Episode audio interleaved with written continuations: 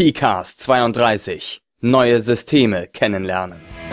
Moin, ihr hört den PCAST, den multibunten Podcast von Achim alias Pihalbe rund ums nicht elektronische Spielen. Mit Systemvorstellungen, Designkonzepten, Theorie und Abschweifungen. Zu finden unter pihalbe.org-pcast. Hallo, heute ist Donnerstag, der 8. März 2012 und es ist mal wieder soweit, es kommt eine neue Folge vom PCAST raus. Es geht weiter im Programm der Staffel rund um den Spieltisch. Und zwar geht es heute darum, wie ist das eigentlich, wenn man neue Systeme kennen und spielen lernen möchte. Dass man neue Systeme kennen und spielen lernen möchte, das kann aus verschiedenen Gründen vorkommen. Ein Grund könnte zum Beispiel sein, dass man jetzt lange genug sein eines System gespielt hat und denkt, ah, das ist an sich schön und gut, aber das System passt nicht so ganz zu uns. Jetzt hätte ich gerne mal was anderes.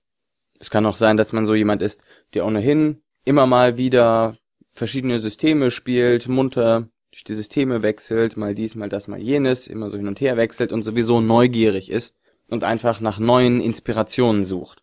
Oder dass man jemand ist, der halt lange Zeit nur ein oder zwei Rollenspiele gespielt hat und sich jetzt sagt, ich würde aber gerne mal sehen, was es da draußen eigentlich noch so alles gibt. Das ist ja noch nicht alles, was ich hier kenne. Was gibt's denn da noch? Und es kann natürlich auch sein, dass man irgendwas gesehen hat, dass man zum Beispiel einen Film geguckt hat oder Musik gehört hat und dabei so ein Erlebnis hatte, dass man dachte, oh wow, das, das müsste man mal als Rollenspiel machen. Und dann kommt man vielleicht auch auf die Idee, vielleicht hat das ja schon jemand als Rollenspiel gemacht und möchte sich dann eben umgucken, ob man so etwas findet und sich vertraut machen kann, sich darauf einlassen kann und das dann eventuell in der Zukunft spielen können. Das ist sozusagen ein Teil 1, den ich gerade mache, von zwei Teilen innerhalb dieser Staffel. Der nächste Teil ist natürlich, wie führe ich ein solches neues System in meine Spielrunde ein? Aber bleiben wir erstmal dabei, ein System kennenzulernen, sich vertraut zu machen und überhaupt erstmal zu finden.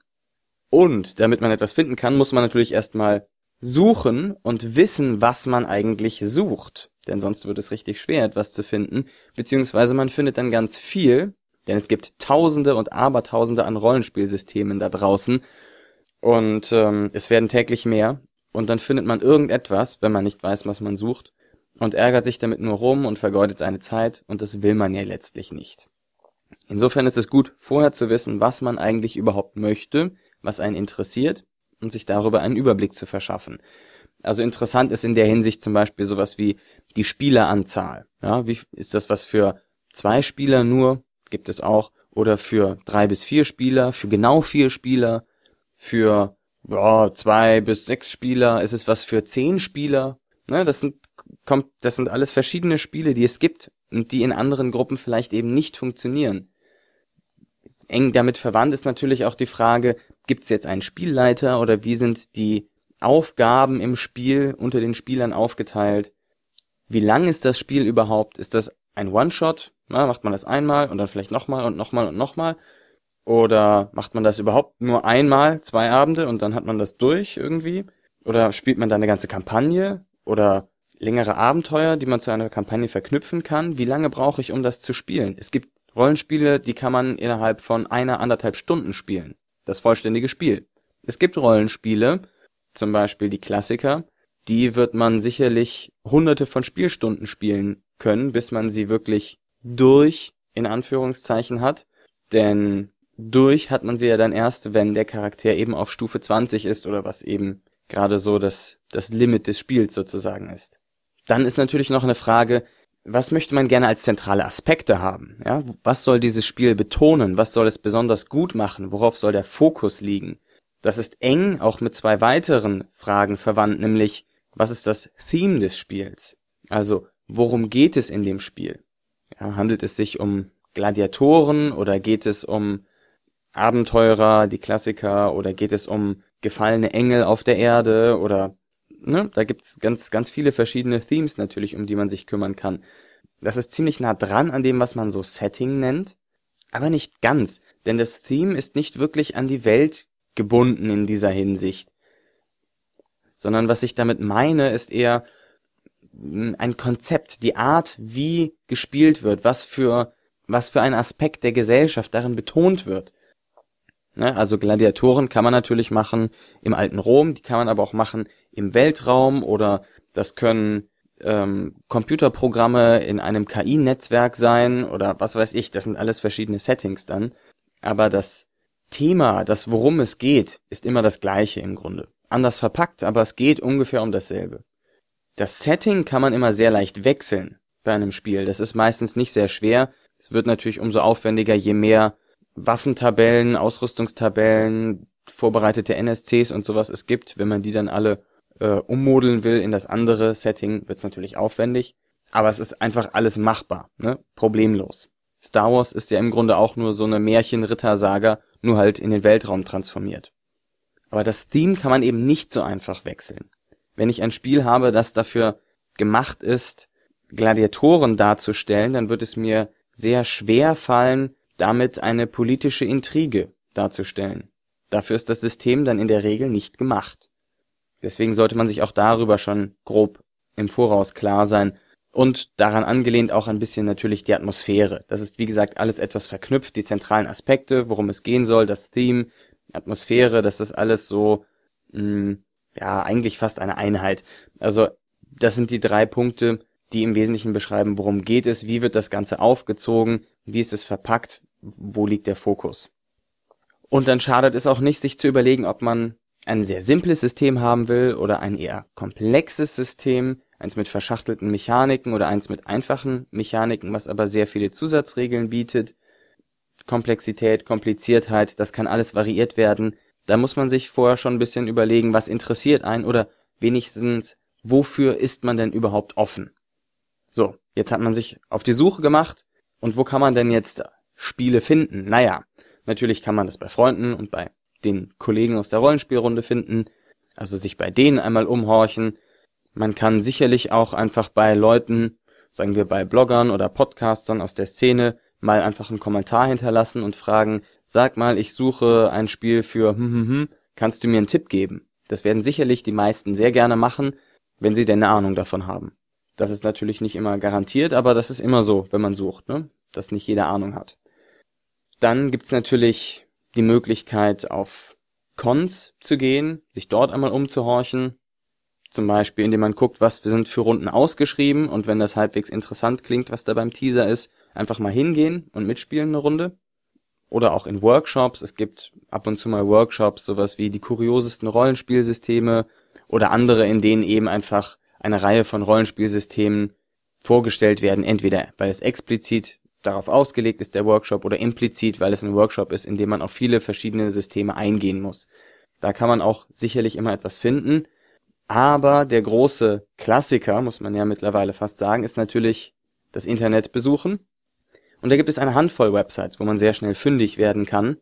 Ich persönlich muss sagen, dass ich die meisten interessanten Rollenspielsysteme über den RPG Stack Exchange gefunden habe. Für alle, die es nicht kennen, Stack Exchange ist eine Art von Website, eine Frage- und Antwort-Website, die den Fragestellern und Antwortern Punkte vergibt für ihre Kompetenz sozusagen. Diese Technik hat, glaube ich, angefangen mit Stack Overflow, eine Seite für Programmierfragen. Und mittlerweile gibt es eben auch eine für Rollenspiele. Und da gibt es viele Fragen, bei denen gefragt wird, was sind coole Rollenspiele für? Setze ein, was dir gefällt. Also, was sind coole Rollenspiele um Einsteiger an Indie-Systeme heranzuführen? Was sind coole Rollenspiele, die Folgendes betonen? Was sind coole Rollenspiele, die für große Gruppen gehen? Was sind coole Rollenspiele, die und so weiter und so fort? Insbesondere gibt's auch solche Listen wie was sind die kuriosesten Rollenspiele, die ihr kennt?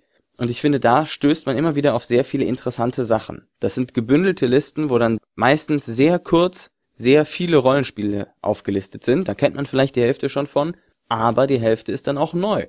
Und diese Seite finde ich wirklich sehr interessant. Da kann man sehr viel von mitnehmen. Wenn man möchte, kann man natürlich auch einfach auf den RPG Geek gehen, rpggeek.com.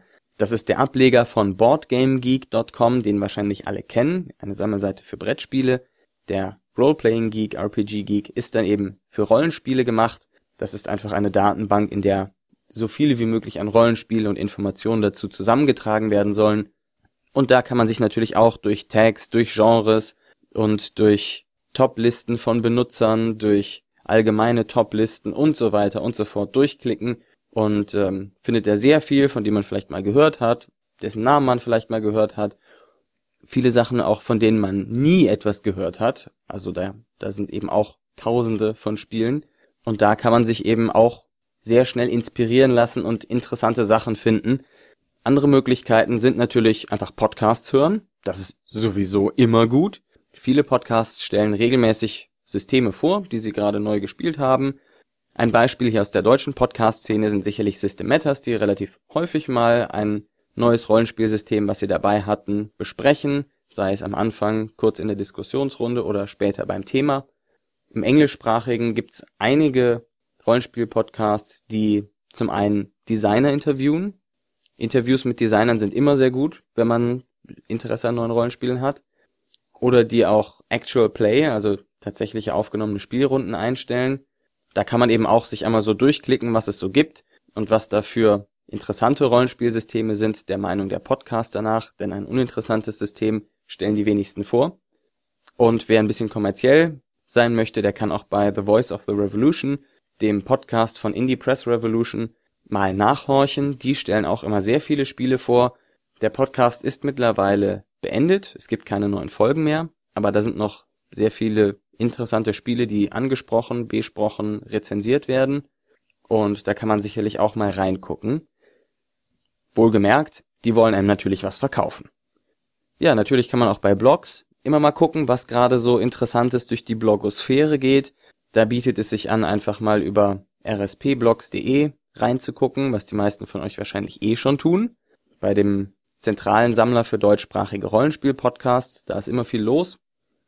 Und wer jetzt noch nicht genug gefunden hat, kann auch noch auf RPGNet gehen, wo sehr viele Rezensionen zu allen möglichen Rollenspielsystemen in einer Datenbank gepflegt werden, ist so quasi die Konkurrenz zum Roleplaying Geek, nur dass sie früher da war.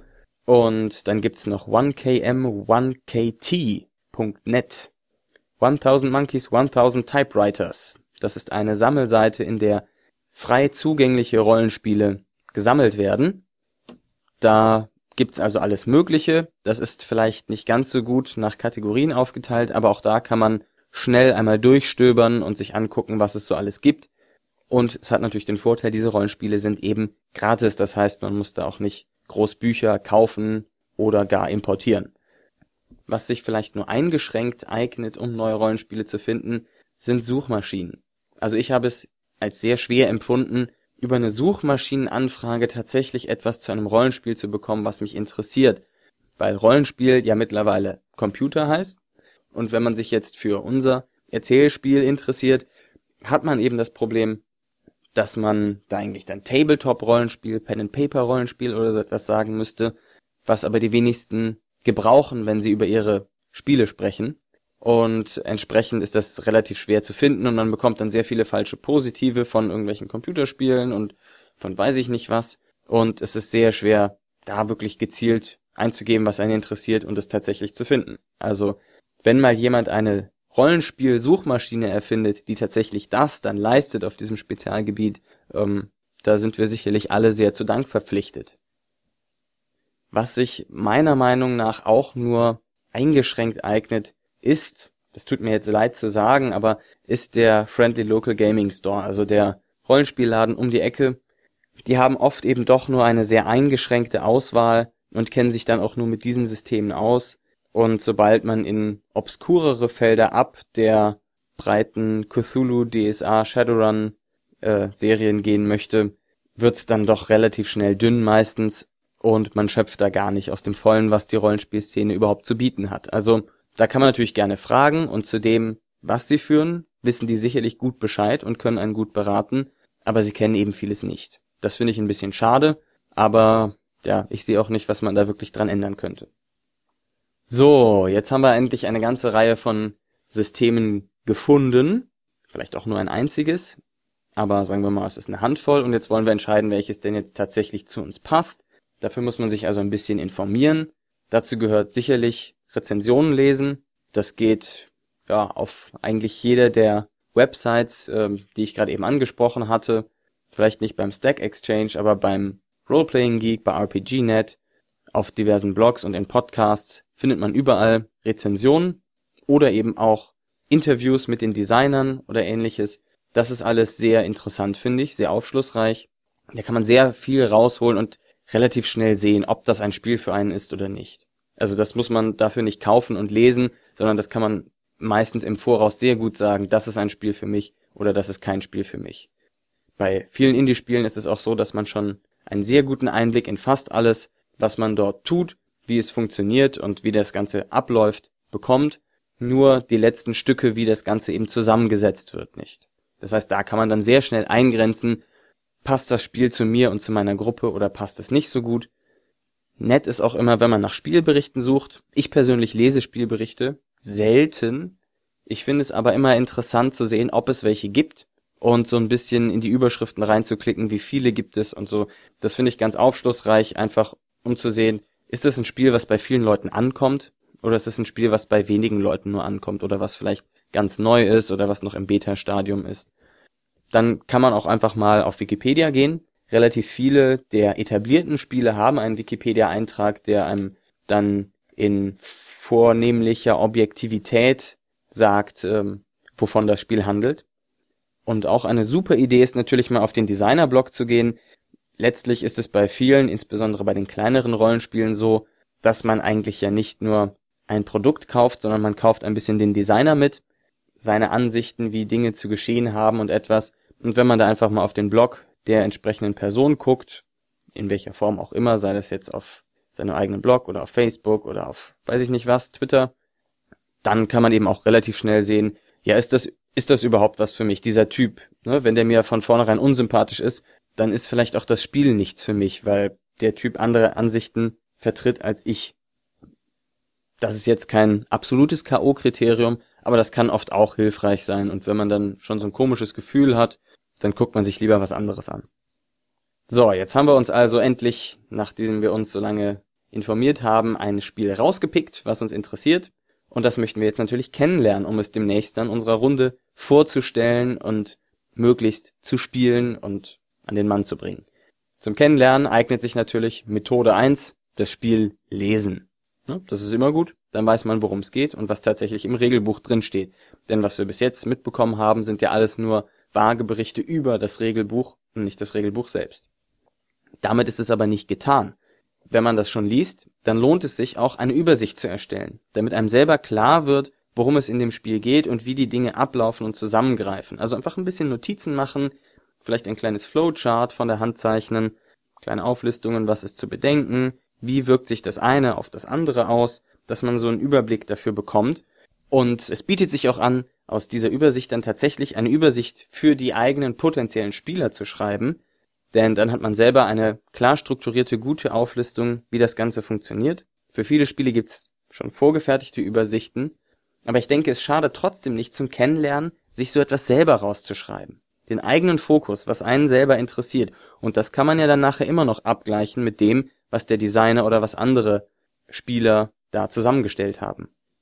Es ist auch sicherlich instruktiv, nach Tipps, nach Hacks und nach Szenarien für das Spiel zu suchen, weil man darüber auch viel lernt, was in dem Spiel eigentlich möglich ist, wo es vielleicht ein bisschen hakt, was sehr flüssig läuft und wie man das Spiel abwandeln kann, um es zum Beispiel in eine andere Welt, in ein anderes Setting zu versetzen, was es da so für Möglichkeiten gibt, was die anderen Spieler so für Ideen hatten.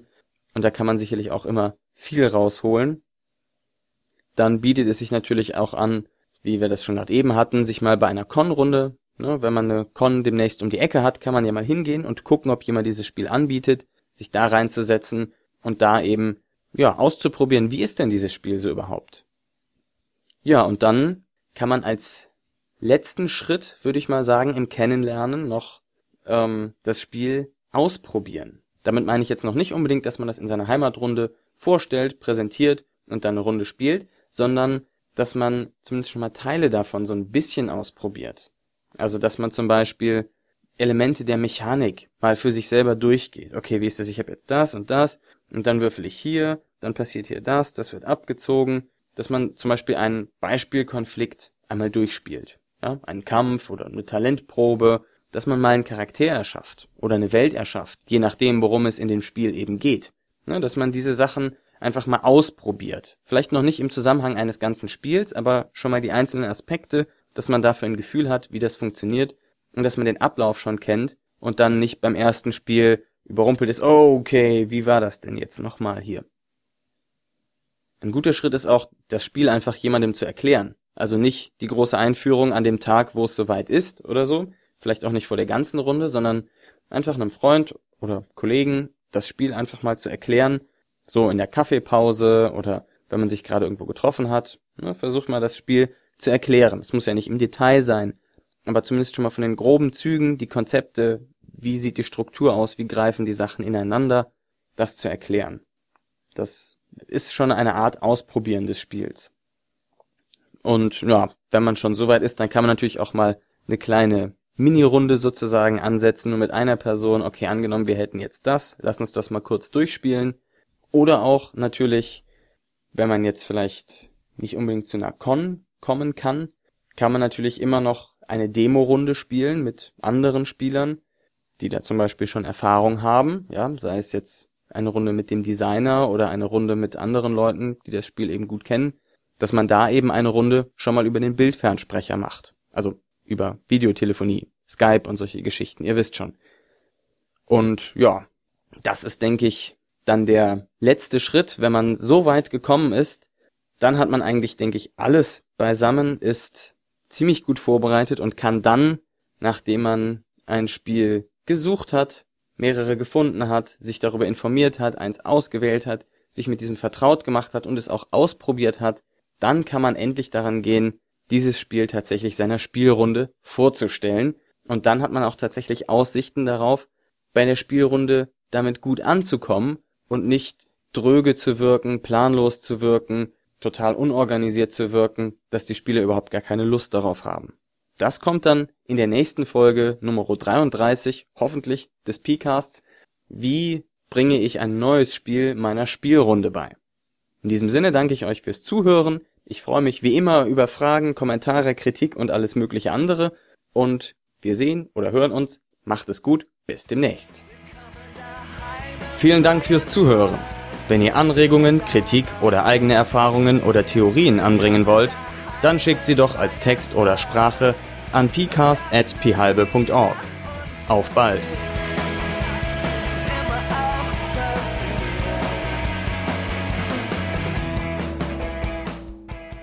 Dieser Podcast steht unter einer Creative Commons Namensnennung nicht kommerziell Weitergabe unter gleichen Bedingungen 3.0 Deutschland Lizenz. Zu finden unter creativecommons.org. Die Musik ist dem Stück Freier Fall der deutschen Band Teilzeitdenker entnommen zu finden unter www.teilzeitdenker.de